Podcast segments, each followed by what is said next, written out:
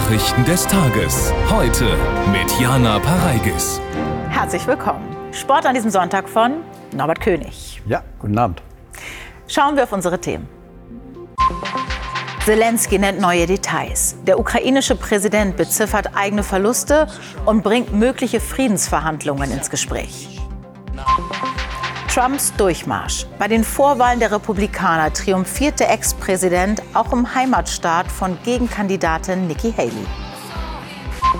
Und Titel für Liverpool. Das Team von Jürgen Klopp schlägt Chelsea im Finale und holt den Ligapokal. Gestern vor zwei Jahren hatte Russland den Angriffskrieg auf die Ukraine begonnen. Heute nennt Präsident Zelensky offizielle Opferzahlen des Militärs. Demnach wurden seit Beginn der Invasion 31.000 ukrainische Soldaten getötet. Auf russischer Seite habe es 180.000 Tote gegeben. Außerdem ließ Zelensky durchblicken, dass die Ukraine direkte Friedensverhandlungen mit russischen Unterhändlern nicht ausschließe. Im polnisch-ukrainischen Grenzgebiet ist für uns Katrin Eigendorf. Katrin, der ukrainische Präsident erwähnt also einen möglichen Weg zu Friedensverhandlungen zwischen der Ukraine und Russland. Wie ist das einzuschätzen?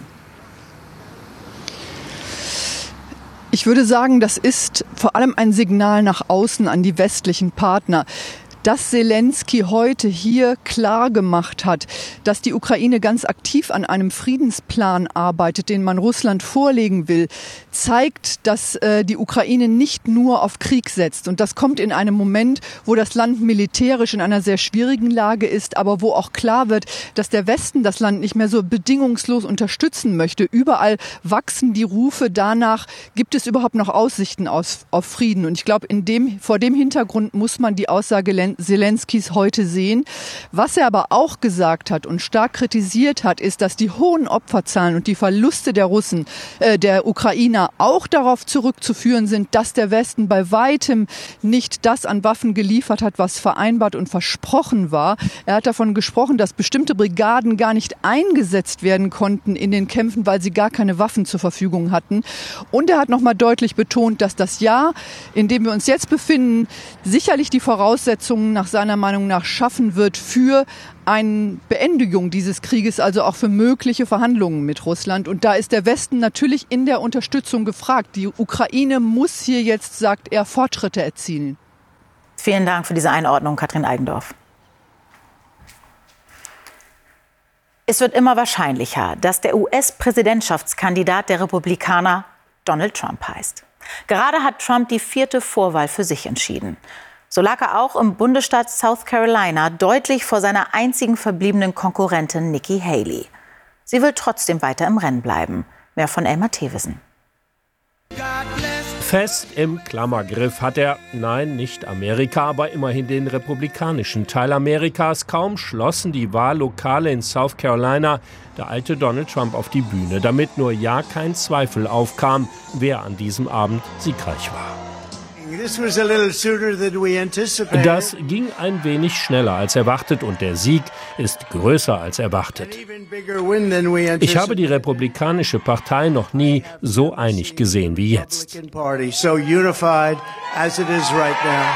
Ja, noch nie haben so viele Republikaner schon so früh im Wahljahr für einen Kandidaten gestimmt. In South Carolina 60 Prozent, also 450.000 Stimmen für Donald Trump. Aber Nikki Haley bekam knapp 40 Prozent, rund 300.000 Wähler. Viele von ihnen wollen, so die Nachwahlbefragung, im November auf keinen Fall für Trump stimmen. Haley bleibt, wie schon vorher angekündigt, im Rennen. Ich bin eine Frau, die hält, was sie verspricht. Und ich glaube nicht, dass Donald Trump Joe Biden schlagen kann. Tatsächlich will nach landesweiten Umfragen sogar ein knappes Drittel der Republikaner von Donald Trump abrücken, falls er in den nächsten Monaten zu einer Haftstrafe verurteilt würde. Und darauf setzt offenbar auch Nikki Haley als Ersatzkandidatin. Deshalb will sie bis Super Tuesday, dem 5. März, weiter Delegiertenstimmen sammeln, falls Donald Trump doch noch unerwartet ausfällt. In Belarus haben die Menschen ein neues Parlament gewählt. Aber die Wahl war wohl weder frei noch fair. Belarus ist ein Nachbarland von Russland. Seit 30 Jahren herrscht dort Machthaber Alexander Lukaschenko.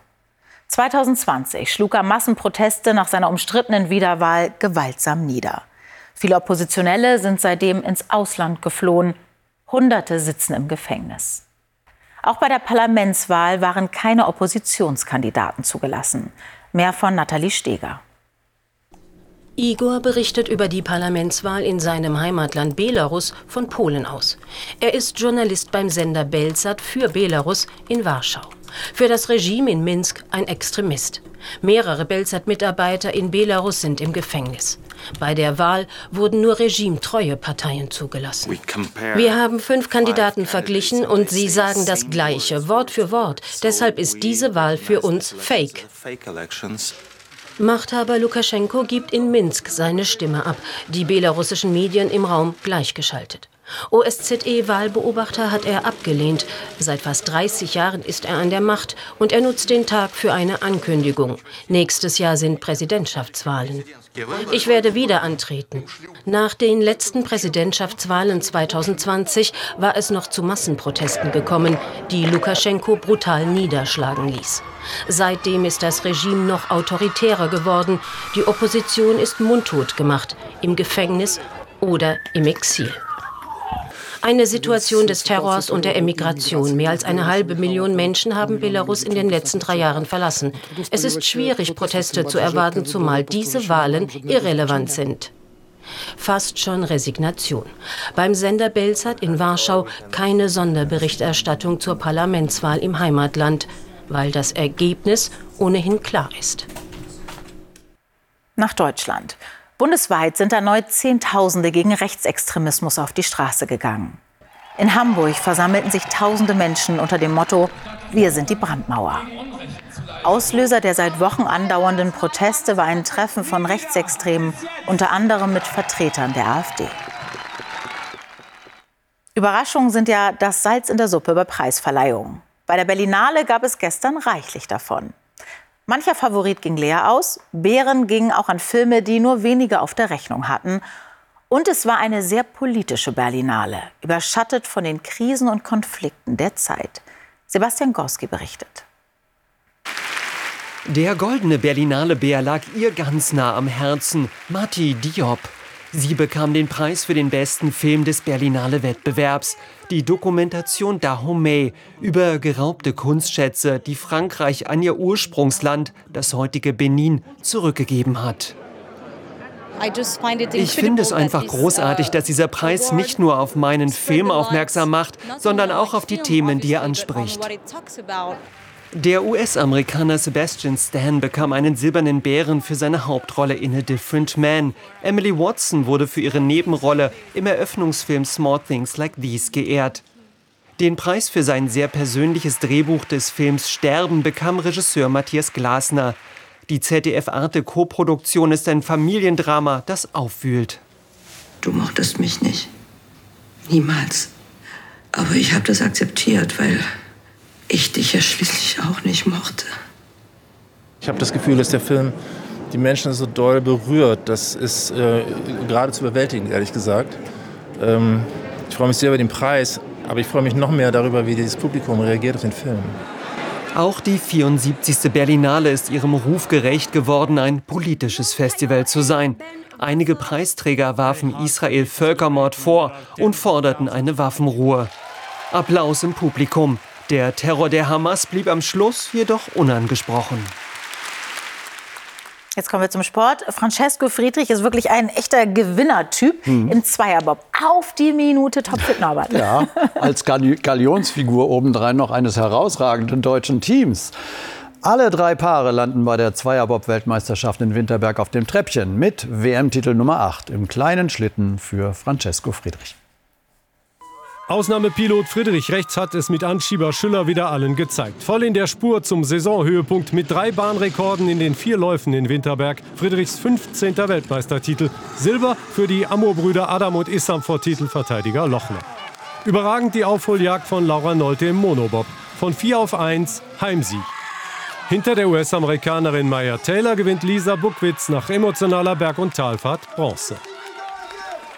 Rodel-Weltmeister Max Langenhahn hat vorzeitig und zum ersten Mal den Gesamtweltcup gewonnen. Dazu reicht ihm heute Platz 3 im drittletzten Saisonrennen. Ein besonderer Sonntag in Sigulda in Lettland auch für Olympiasieger Felix Loch. Er feiert Weltcupsieg Nummer 51, 14,5 Monate nach seinem Jubiläumserfolg im Einsitzer.